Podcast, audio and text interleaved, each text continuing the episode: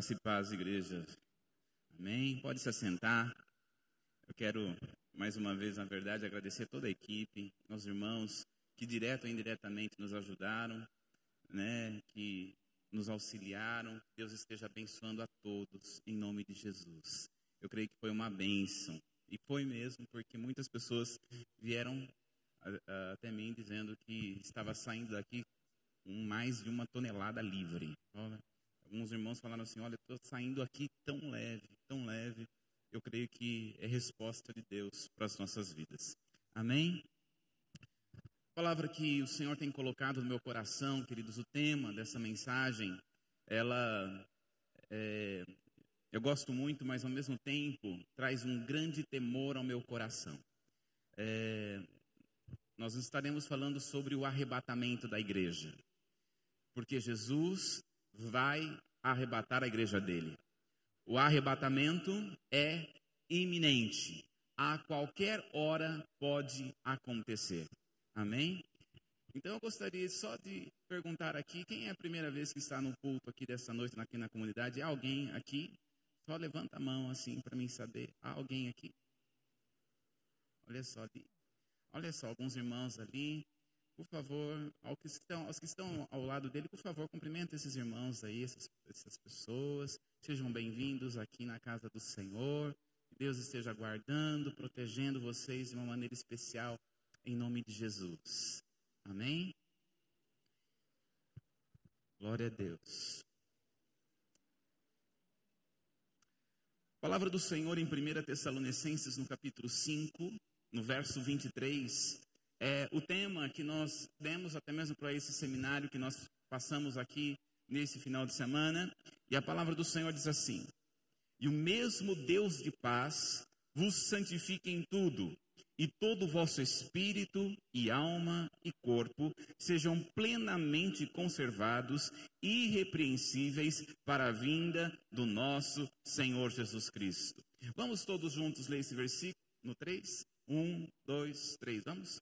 E o mesmo Deus de paz vos santifique em tudo, e todo o vosso espírito e alma e corpo sejam plenamente conservados, irrepreensíveis para a vinda do nosso Senhor Jesus Cristo. Amém? Olha só, queridos, esse versículo, ele começa com algo muito interessante. Ele diz assim: e o mesmo Deus de paz vos santifique em tudo. Queridos, é Deus que nos santifica, não somos nós que nos auto-santificamos. É o Senhor que nos santifica em todas as coisas. Queridos, você não é santo porque não peca. Você é santo porque tem o Espírito Santo dentro de você. Queridos, a partir do momento em que nós aceitamos a Jesus, né, eu sempre costumo dizer que Deus ele trabalha com cabeça. Como Deus trabalha com cabeça, tudo o que acontece na cabeça atinge o corpo. Então, Adão e Eva, eles eram a cabeça da humanidade. E porque eles eram a cabeça da humanidade, o que eles fizeram atingiu toda a humanidade. Então, quando todos, qualquer ser humano nasce, nasce com o pecado de Adão e Eva. Aí alguém pode falar assim, mas o que, que eu tenho a ver com o pecado de Adão e Eva? Você não tem nada mesmo, foram eles que pecaram. O problema é que porque eles eram o cabeça da humanidade, isso atingiu toda a humanidade. Diz a palavra do Senhor que Jesus é o cabeça da igreja. E a, e a, partir do momento em que nós aceitamos a Jesus como nosso Senhor e Salvador, nós trocamos de cabeça. Nós saímos da cabeça de Adão e Eva e entramos na cabeça que é Jesus. Então, olha só, Adão e Eva pecou sim ou não? Pecou. E porque ele pecou, atingiu todos nós, todo ser humano? Sim. Agora, Jesus pecou? Sim ou não? Não. Olha, se por causa de Adão toda a humanidade foi atingida, quando você troca de cabeça, porque Jesus nunca pecou e porque Jesus é santo, você também se torna santo. Então você não é santo porque não peca, você é santo porque você está no Senhor Jesus, na cabeça, que é o corpo de Cristo Jesus. Então é Ele que nos santifica. Esse versículo está dizendo: e o mesmo Deus de paz vos santifica em tudo. Então a primeira coisa aqui, Ele nos santifica. No entanto, queridos, nós correspondemos. com aquilo que Jesus fez conosco, ao morrer na cruz do Calvário. Então, a santidade é uma forma de corresponder ao que o Senhor fez por nós na cruz do Calvário. Aquilo que Jesus fez, aquilo que Jesus já fez por nós na cruz do Calvário, apenas correspondemos a Ele com santidade. Porque ainda temos em nós a semente de Adão. No entanto, queridos, essa semente um dia vai sair por quando acontecer o arrebatamento. Amém? Então, a maneira como nós vivemos, e quando nós vamos olhar no original, quando diz lá, e o mesmo Deus e paz vos santifique em tudo, o tom em que Paulo está falando é, a mesmo, é o mesmo tom que está escrito em Josué, no capítulo 3, no verso 5. Olha só que a palavra do Senhor Deus diz. E disse Josué, disse Josué ao povo: Santificai-vos, porque amanhã fará o Senhor maravilha no meio de vós. Eu gosto muito desse versículo. Então o Senhor está falando assim: olha, você já é santo. No entanto, você precisa se santificar.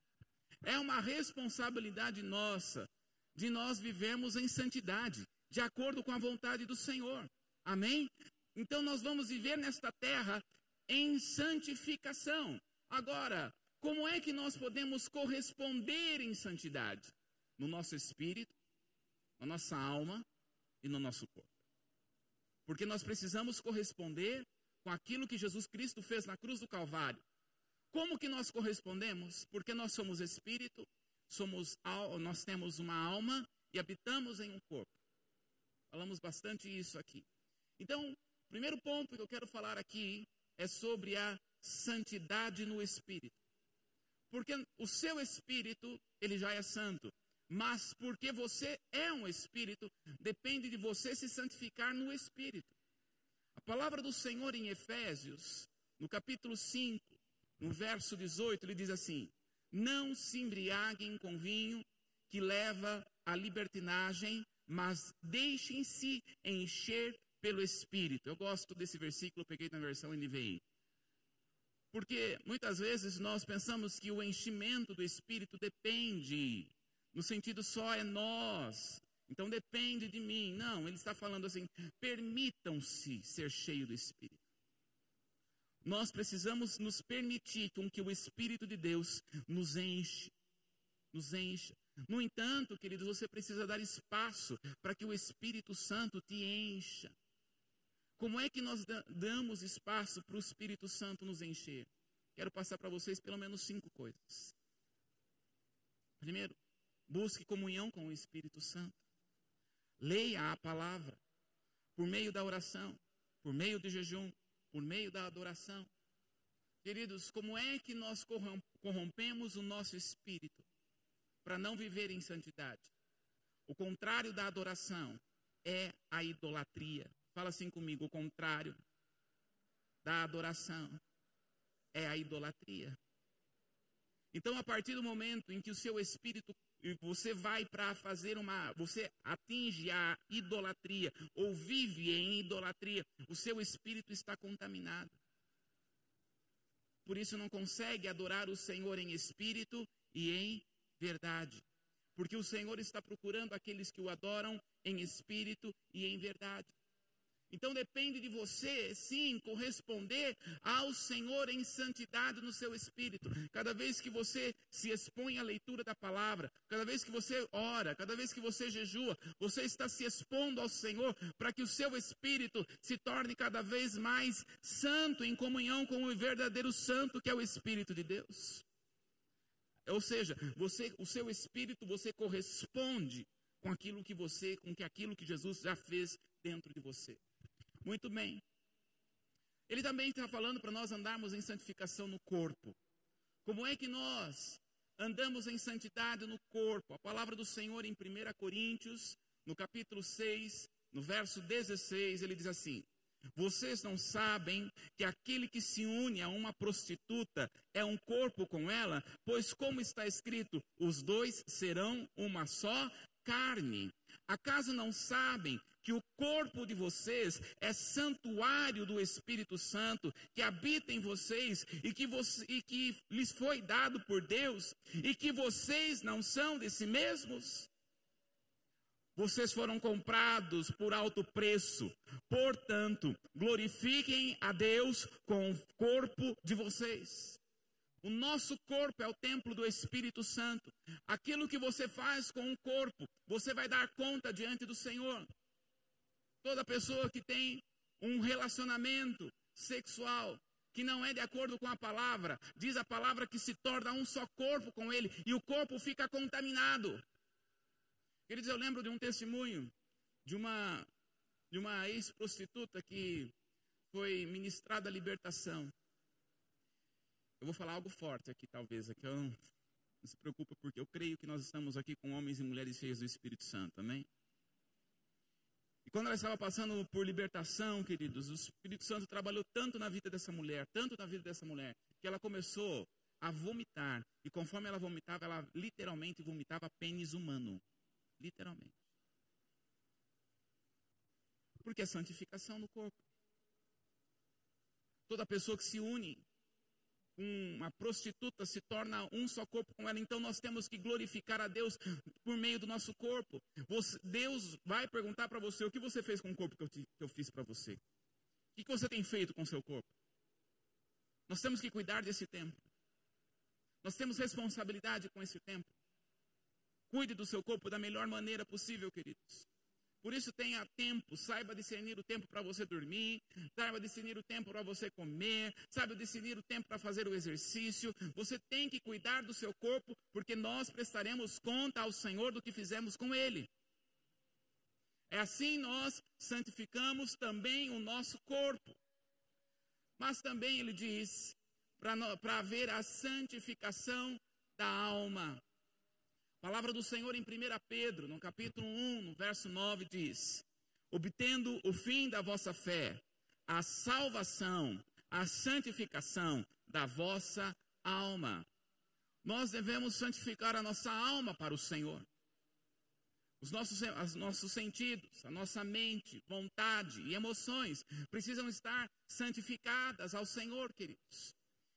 Por, como é que nós vamos santificar a nossa alma? A primeira palavra, a palavra do Senhor em Tiago, no capítulo 5, no verso 16, vai trazer para nós. Diz o seguinte: Confessai, pois, os vossos pecados uns aos outros, e orais um pelos outros, para ser descurado. Muito pode, por sua eficácia, a súplica de um justo.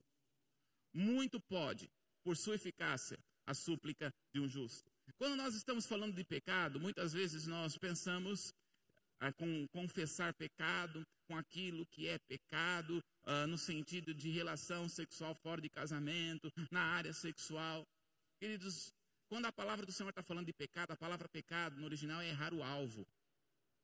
Então, como é que nós vamos santificar a nossa alma? Quando está falando de pecado, está falando de traumas, está falando de medos, está falando de problemas emocionais. Você precisa tirar tudo aquilo que está dentro da sua alma para fora. Porque se a sua alma está cheia de problemas, se a sua alma está cheia de confusões emocionais, você não vai conseguir viver a plenitude de Deus. É o que nós fizemos aqui ontem à tarde.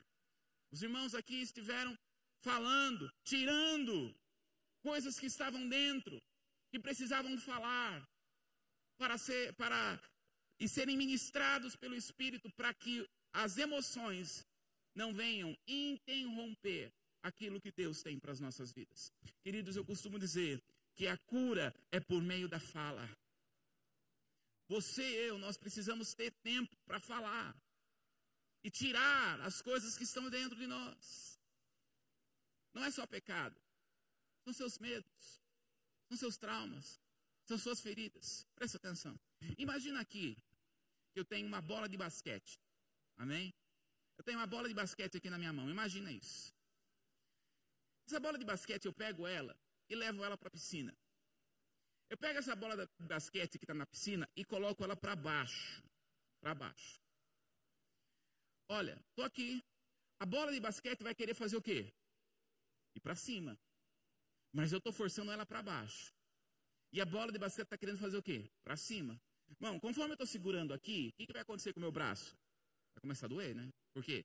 5 minutos, 10 minutos, 15 minutos, vai. Mas chega uma hora, duas horas, seu braço aguenta.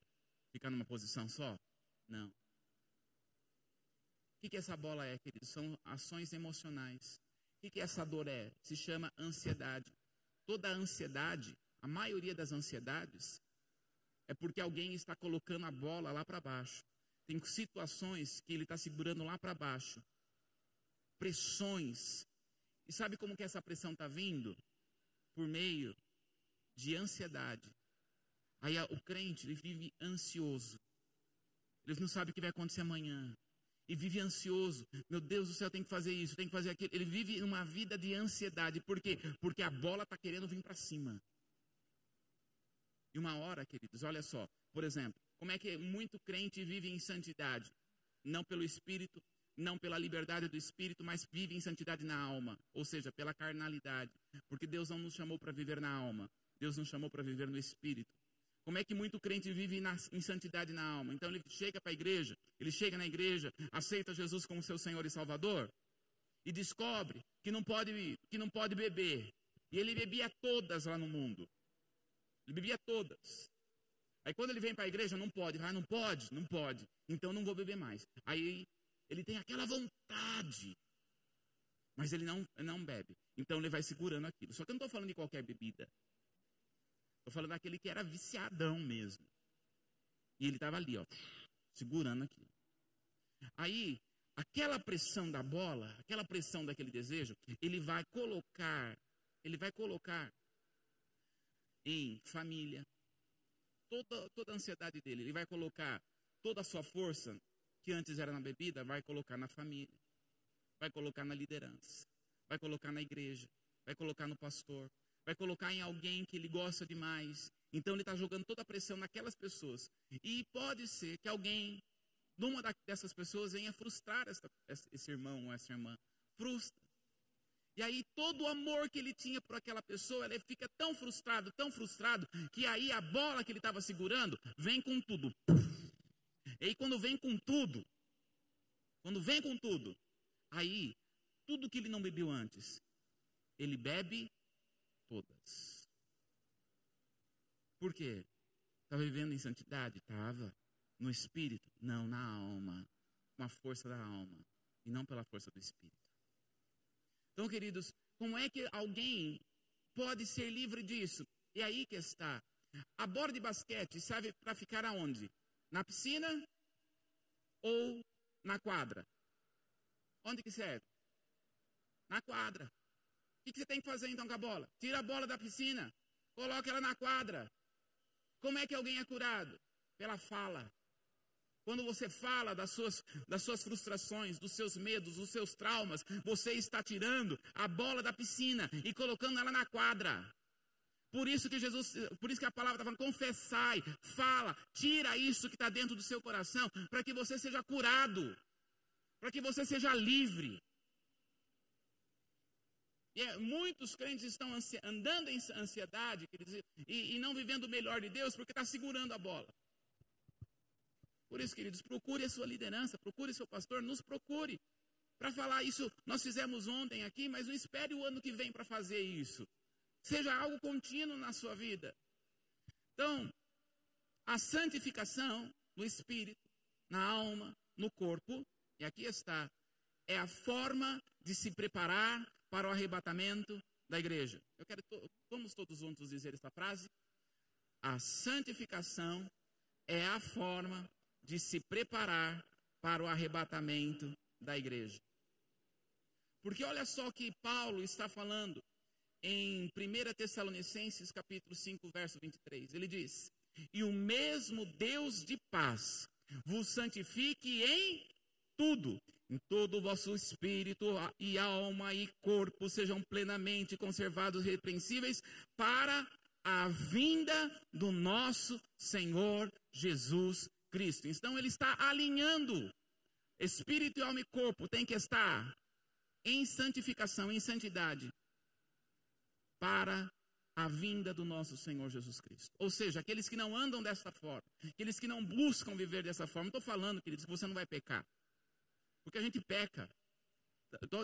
Comecei a ministração dizendo que nós não somos mais pecadores, nós somos santos.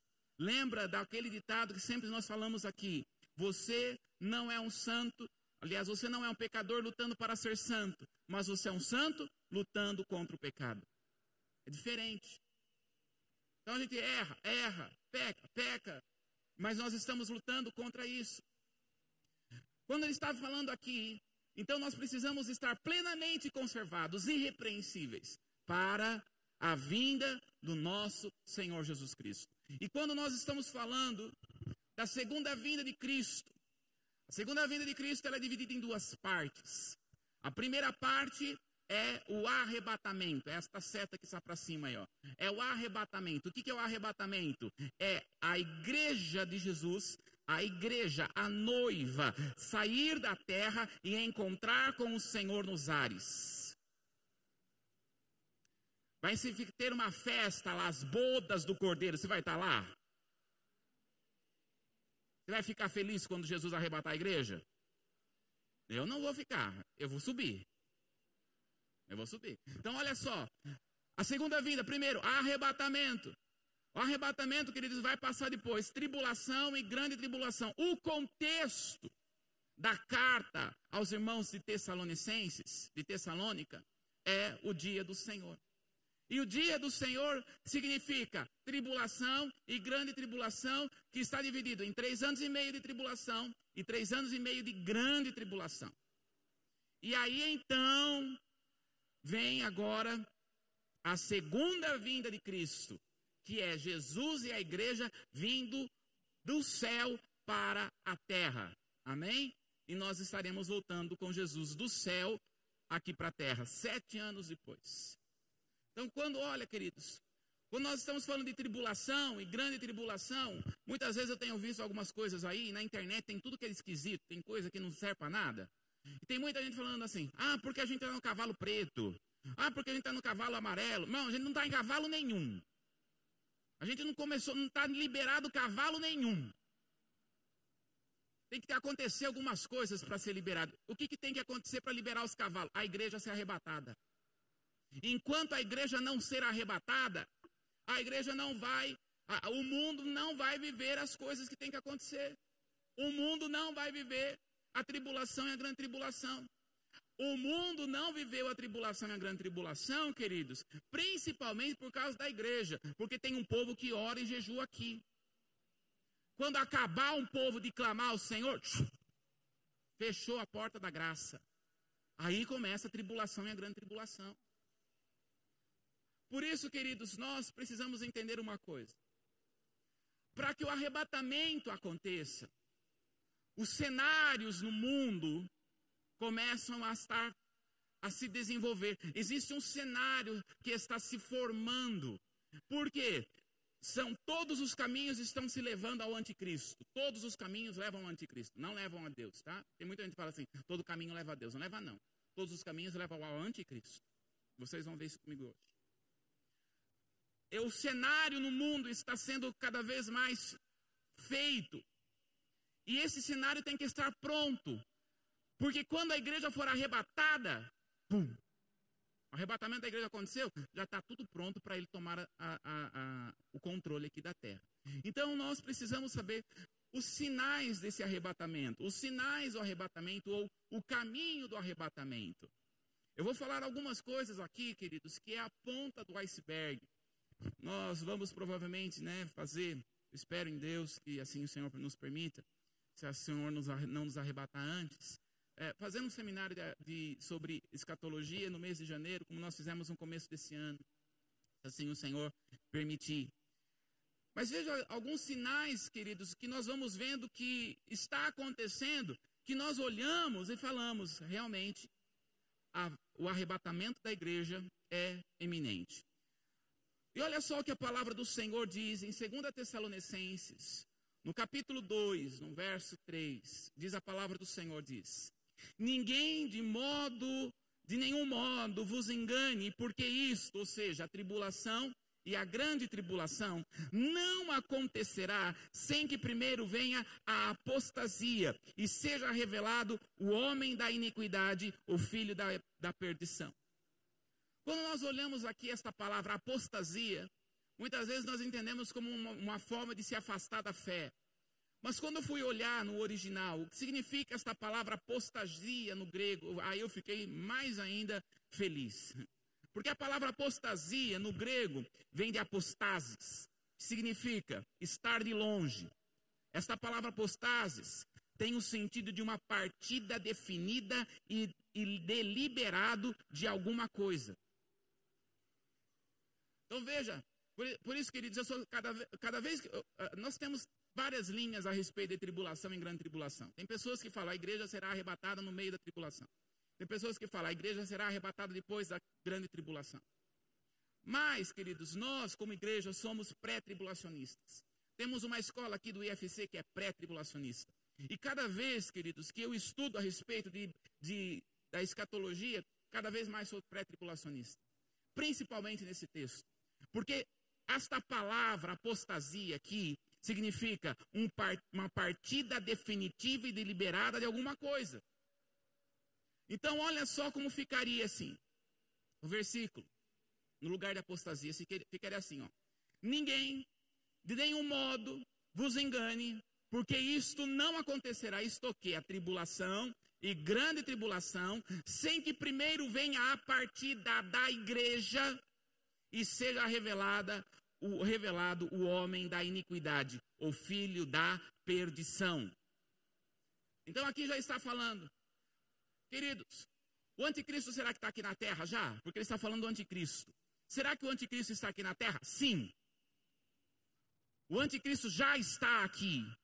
Só que ele não pode ser revelado enquanto a igreja continuar aqui.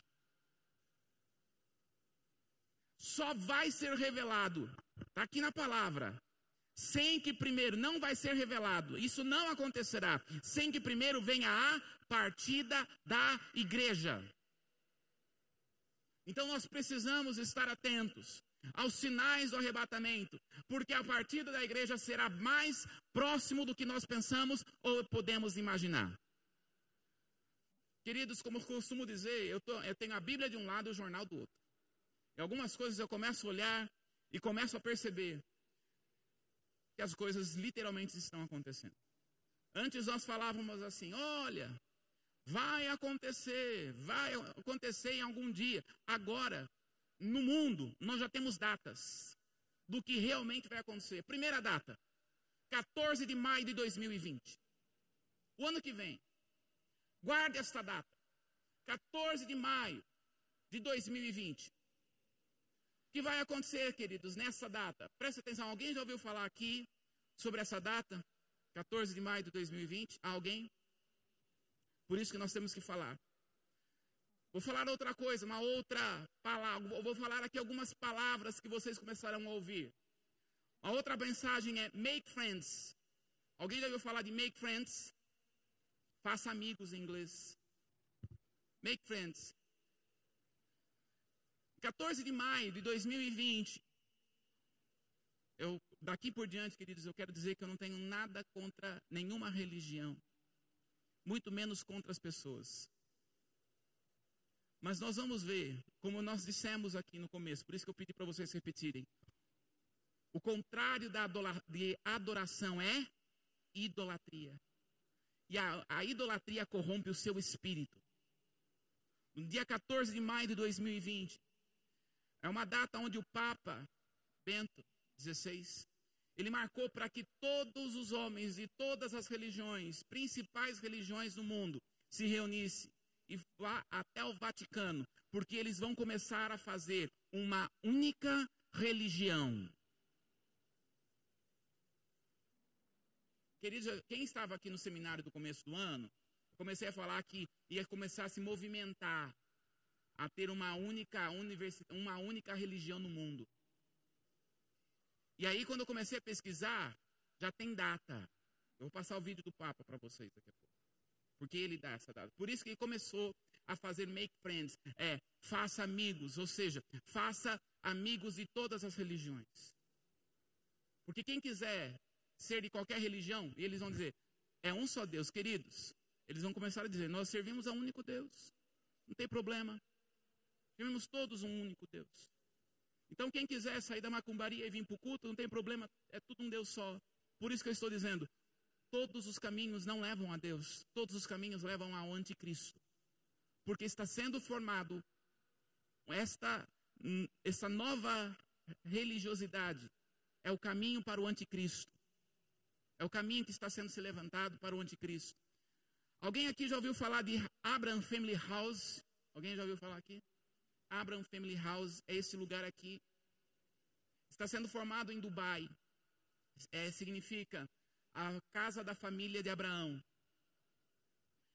Essa, essa casa da família de Abraão está sendo construída em Dubai desde 2017, porque são as três religiões vindas de Abraão: o cristianismo, o judaísmo e o islamismo. Cada um deles, tá vendo esses quadradinhos aqui são, eles estão fazendo, está assim hoje, está assim hoje. Vai ficar pronto no ano que vem, em 2020. Um simboliza o cristianismo, o outro simboliza o islamismo e o outro simboliza a, o, o judaísmo. A torre que simboliza o judaísmo está voltada, a porta está voltada para Jerusalém. A porta ali que simboliza prédio que simboliza o islamismo está voltado para Meca e o prédio que simboliza o cristianismo está voltado para o sol. Para o sol, porque o cristianismo, que não é cristianismo, adora um Deus que não é o verdadeiro Deus, é o Deus Sol.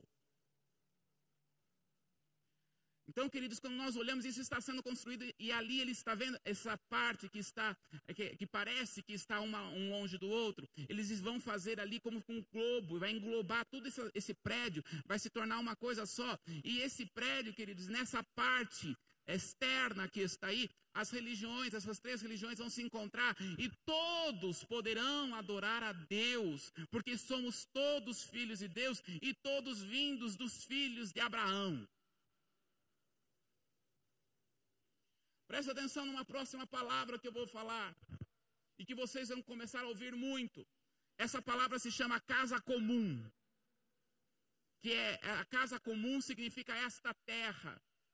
O Papa Bento XVI, em 2015, para começar o seu cíclico, ele escreveu um livro de 500 páginas praticamente, falando que nós devíamos cuidar da natureza como nunca. Nós devíamos cuidar da, da, da terra, porque esta é a casa comum que nós temos. É por isso que nesses últimos dias, né, principalmente aqui no Brasil, você ouviu falar da, do, no, do de Amazônia. Alguém já ouviu falar aqui do sínodo de, da Amazônia? Alguém ouviu falar? Sínodo da Amazônia. Lembra daquela parte que estava tendo no começo do ano do fogo? Tinha fogaréu para tudo quanto é lado e, e, diz que aquela teve um dia que escureceu tudo que é por causa do fogo, diz que era por causa do fogo na Amazônia, que eu não acredito. Isso daí, queridos, é conversa para boi dormir. Tem coisa por detrás ali. Que no seminário, se Deus quiser, e assim, se o Senhor assim permitir, eu vou contar que realmente, pelas pesquisas que, que se tem tido, por que aconteceu aquilo. Não tem nada a ver com o fogo, porque quem morava lá, quem mora lá, não tinha nem muito fogo para acontecer aquilo. Muita mídia, nós estamos num tempo da mídia de mentirosas, uma mídia mentirosa. Não acredite em jornais de, de televisão, nem de jornais e revistas impressas. 90% do que eles falam é mentira. O sino, o sino da Amazônia, queridos, é literalmente deixar o Brasil de tomar conta da Amazônia. É por isso que o Bolsonaro foi contra. Não estou falando aqui de política. Existe algo por detrás que é muito maior do que nós podemos pensar ou imaginar. E isso tudo, queridos, está com respeito ao arrebatamento. Por quê? Porque todos sabem que um dia vai ter um pouco abastecimento de água principalmente na tribulação. E quem tem água vai, quem que vai ter água para dar? O Brasil. Se acontecer uma terceira guerra mundial hoje, as nações aonde que elas virão? Assim como aconteceu na Segunda Guerra, virão para o Brasil. Americana e americana, porque muitos dos soldados americanos vieram para Santa Bárbara e ficaram aqui, por isso que nós temos o cemitério dos americanos. E o Brasil é um lugar de terra segura, por isso que ele diz: essa nação, é os olhos para muitos chefes globalistas. Não acredite, queridos, que o Brasil não tem grandes coisas. O Brasil tem muito para fazer, tem muito para dar. Outra, outra data, Agenda ONU de 2030. Alguém já ouviu falar disso? ONU 2030. Em 2015, a ONU reuniu grandes chefes globalistas mundiais, né? Porque uma coisa é ser globalista, outra coisa é ser mundial, mas grandes chefes globalistas do mundo todo. E eles fizeram uma agenda que é para ser completada até no ano de 2030. E uma das agendas é formar uma só religião. Outra agenda é formar uma só educação. Outra agenda é formar vários tipos de gêneros. Por isso, queridos, vai ser liberado um, um, nível de homossexualismo, de lesbianismo, falando que isso é normal, que isso não tem Deus, não, Deus não liga para essas coisas, sabe? Esse tipo de pregação vai ser cada vez maior. Não importa de quem você gosta, importa que você gosta e que você ama. Isso é uma mensagem de uma religiosidade globalista do anticristo. É, eles têm, queridos, até o ano 2030, falta 10 anos. Por isso que nós estamos entrando em uma década, nós estamos fechando esta década e entrando numa próxima década, queridos, que a, que a próxima década é uma década onde a igreja vai ter que se posicionar e muitos daqueles que tomarem posição serão chamados de radicais. Serão chamados daqueles que não são é, pessoas de boas índoles. Ah, ele é muito radical, ele é quadrado, ele é isso, ele é aquilo, ele é aquela. Meu irmão, fique com a palavra. E não com aquilo que os homens estão falando, porque eles vão distorcer isso aqui. Presta atenção. Nós estamos em um mundo em que as pessoas vão distorcer o que está escrito aqui. Distorcer. Muitos mestres começarão a distorcer.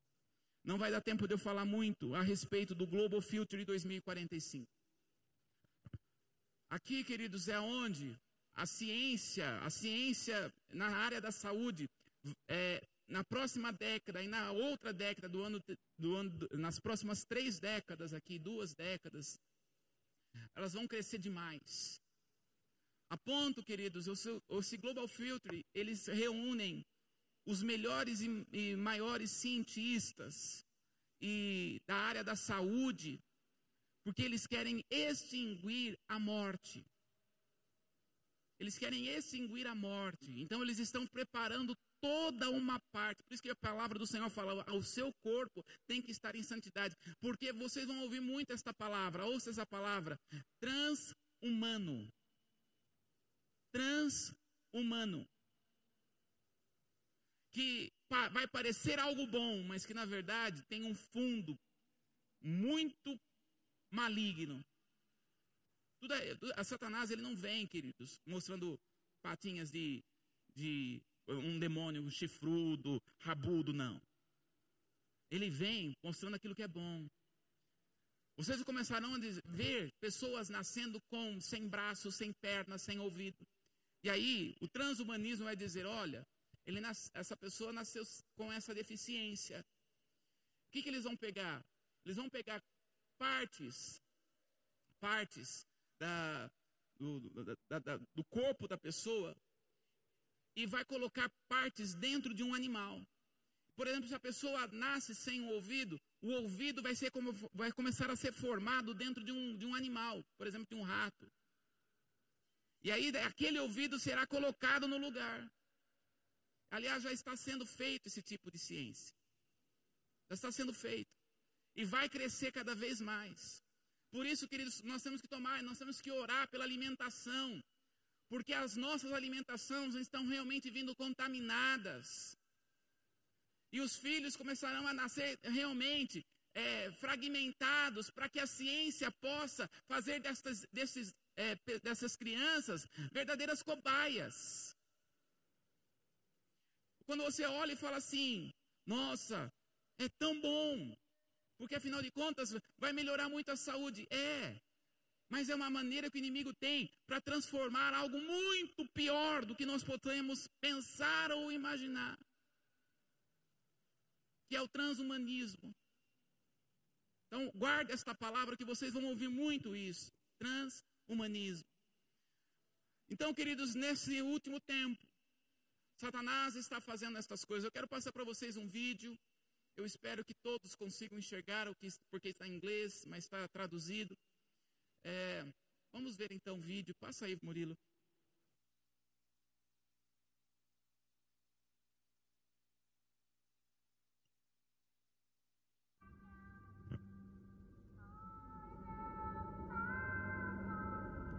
Ali é o símbolo de todas as religiões.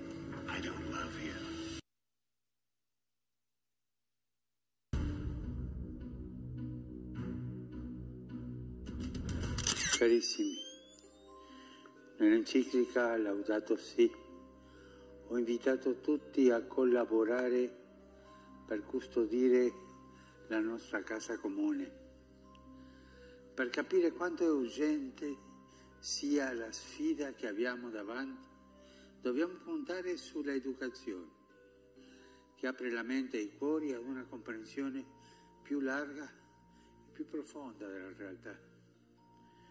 Serve un patto educativo globale che ci educhi alla solidarietà universale, a un nuovo umanesimo. Novo humanismo. Per questo ho promosso un evento mondiale che si terrà il 14 maggio del 2020. Cerchiamo insieme di trovare soluzioni, avviare i processi di trasformazione senza paura. Invito ciascuno di voi ad essere protagonista di questa alleanza.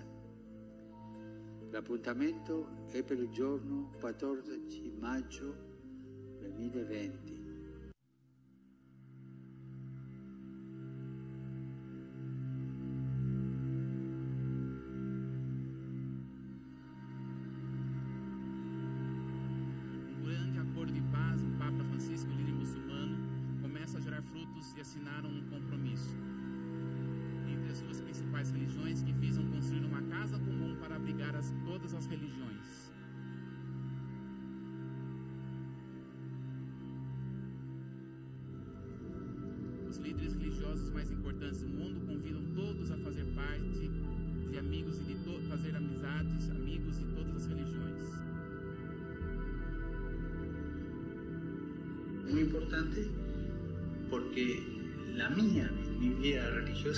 Enriqueció con las explicaciones de él. Se enriqueció muchísimo, ¿no? Y supongo que también alguna mía, ¿no? personal contact, personal friendship. Then we can exchange deeper level of experience. honor other religions like you do your own. We need to get together and know one another just to discover and explore those Uh, commonalities.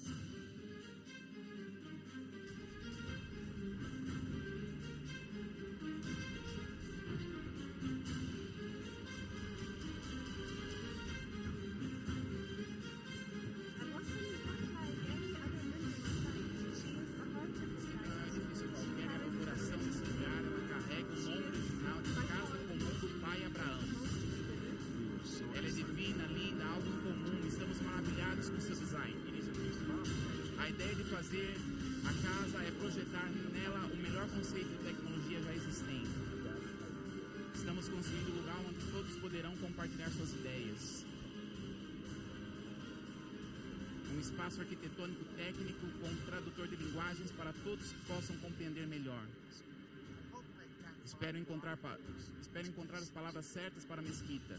Eu acredito ser a perda do, do medo de cada um de se expressar nesse lugar incrível.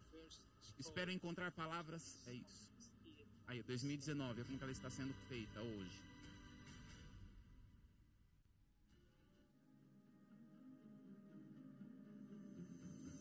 O novo marco simbolizará o, ta- o estado de convivência e fraternidade humana vivida por pessoas de várias etnias, nacionalidades crenças.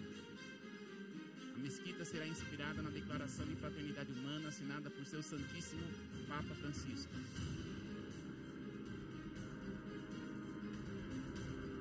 Chefe da Igreja Católica no Vaticano e sua eminência grande Hamed Al-Tayeb anunciando uma nova era de aproximação e amizade entre as diferentes crenças, comunidades e cultos religiosos. Objetivo dessa mesquita é enviar uma forte mensagem sobre coexistência e liberdade religiosa para todas as pessoas do mundo. Em local de regeneração e educação através de descoberta das raízes bíblicas da fé e encontros com líderes que trabalham pela fé mundial além de amplos espaços culturais e altares da adoração a Abraão, terá em todos os ambientes, desde os interiores até as áreas externas. Tradutores instantâneos de, de vozes com capacidade de traduzir mais de 100 idiomas, indicando quais são as línguas em uso onde eles são faladas e traduzidas. Alguns estudiosos no assunto já estão dizendo que o projeto parece muito com a Torre de Babel. Lugar contará também com vários monumentos religiosos, estátuas de diferentes deuses pagãos, deuses pagãos. Estima-se um, até o momento já foram gastos cerca de 1 bilhão e 200 mil dólares. Papa Francisco elogiou o projeto e disse nunca houve um edifício que possa que possua as três religiões de uma forma tão independente e conectada ao mesmo dispositivo. Isso é maravilhoso. Mesquita será orientada em, eh, será em direção a Meca, o altar da Igreja Católica apontará para o leste, em direção ao sol, o pódio, pódio da sinagoga da Torá nas-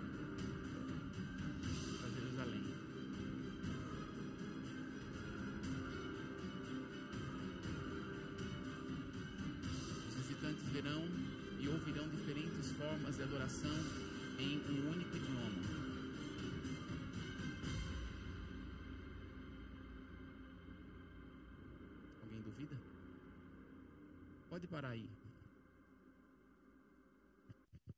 Queridos, quando nós estamos olhando aqui, é, literalmente, é, é um cenário que está sendo feito para o anticristo. Isso está significando a unificação religiosa.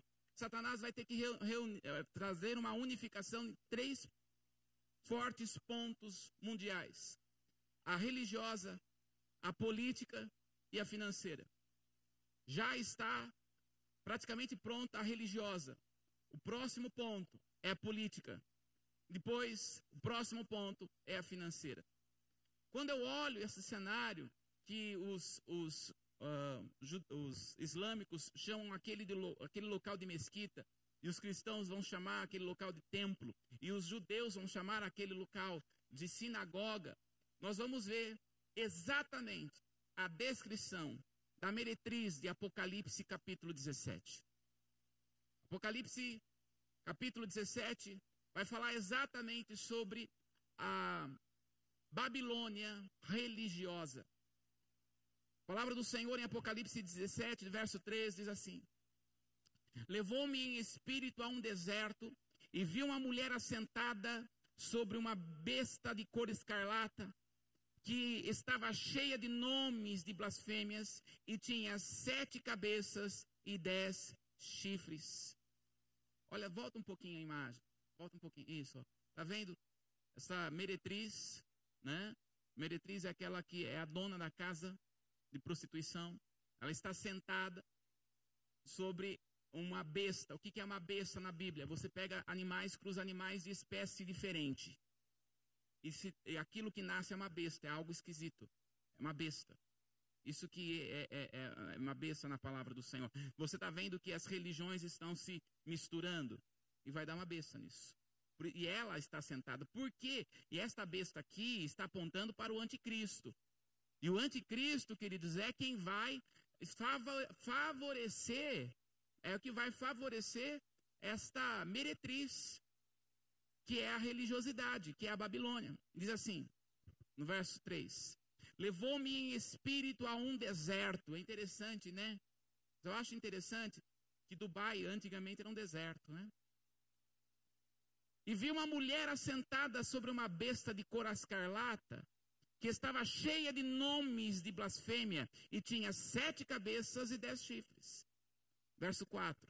E a mulher estava vestida de púrpura, de escarlata, e adornada com ouro, e pedras preciosas, e pérolas, ou seja, tinha muito dinheiro. Viu quantos gastaram? Um bilhão e duzentos mil até agora. Isso está simbolizando dinheiro. E tinha na sua mão cálice de ouro, aliás, cálice cheio de abominações e de imundícia da sua fornicação e na sua testa estava escrito o nome, mistério, a grande Babilônia, a mãe das prostituições e abominações da terra. Quando a Bíblia está falando de prostituição, não está falando de uma prostituição de, de, de, um, de uma pessoa se deitar com uma prostituta. A prostituição na palavra aqui está significando literalmente uma prostituição espiritual, que em vez de você adorar, você idolatra. É aqui.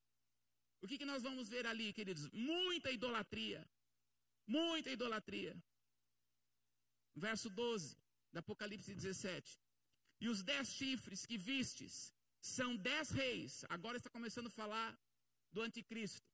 Ele diz assim: os dez reis que ainda não receberam o reino, ou seja, são esses dez reis aqui pode ser dez nações, pode ser dez grupos. E esses dez aqui é que vão entregar a autoridade para o anticristo. Diz assim: Vistes-se são dez reis, que ainda não receberam um reino, mas receberão poder como reis por uma hora, juntamente com a besta. Por que, que ele fala por uma hora? Porque uma hora é pouco tempo. Porque sete anos, três anos e meio de tribulação, três anos e meio de grande tribulação, é pouco tempo. Sete anos é como se fosse uma hora uma hora. E esses dez reis reinarão juntamente com o anticristo, que vai governar de uma forma provavelmente mundial. Então ele precisa de chefes de estados. No verso 13 diz assim: Estes, os dez, os dez governadores, os dez principais, o anticristo, estes têm um só pensamento. Você está vendo que é isso que está acontecendo no mundo? Eles querem ser um só pensamento, uma só, uma só linha. Ele está chamando as pessoas ali, o Papa, para ter uma só educação. Porque é um só pensamento. É preparando a próxima geração para um tipo de pensamento. Para, um novo humanismo, como ele disse. Um só pensamento. Olha agora. E entregarão o seu poder Aliás, entregarão o seu poder e autoridade à besta. E os dez chifres que viste na besta são os que odiarão a prostituta. Olha só. E colocarão desolada e nua, e comerão a sua carne, e queimarão no fogo. Veja só, os dez reis vai dar autoridade para o anticristo, o anticristo vai apoiar esta religião única, mas chegará um momento em que o anticristo e os dez reis virão e vai destruir essa única religião, porque essa única religião tem um propósito de adorar cada um, adorar um, o seu próprio Deus. É o que está acontecendo ali na Family American Abraham, Abraham Family House, na casa de Abraão. Cada um pode ir lá, você pode ir lá adorar. É um único Deus, o Deus de Abraão. Mas não é ainda o Deus como sendo o anticristo, porque o anticristo quer ser adorado. Então ele vai apoiar para ter uma única religião. E aí depois ele vai vir e vai destruir. Então eu receio dizer que esse lugar, na tribulação, na grande tribulação que nós estamos vendo, que está gastando, sendo milhões, bilhões sendo gasto, o anticristo vai destruir esse lugar. Vai queimar esse lugar. Para ele ser adorado. Por quê? A própria palavra do Senhor diz, Apocalipse capítulo 13, no verso 8, diz assim: E adorá-lo-ão, o anticristo vai ser adorado, todos os que habitam sobre a terra, e esses cujos nomes não estão escritos no livro da vida do Cordeiro, que foi morto desde a fundação do mundo. Quem que vai adorar o anticristo?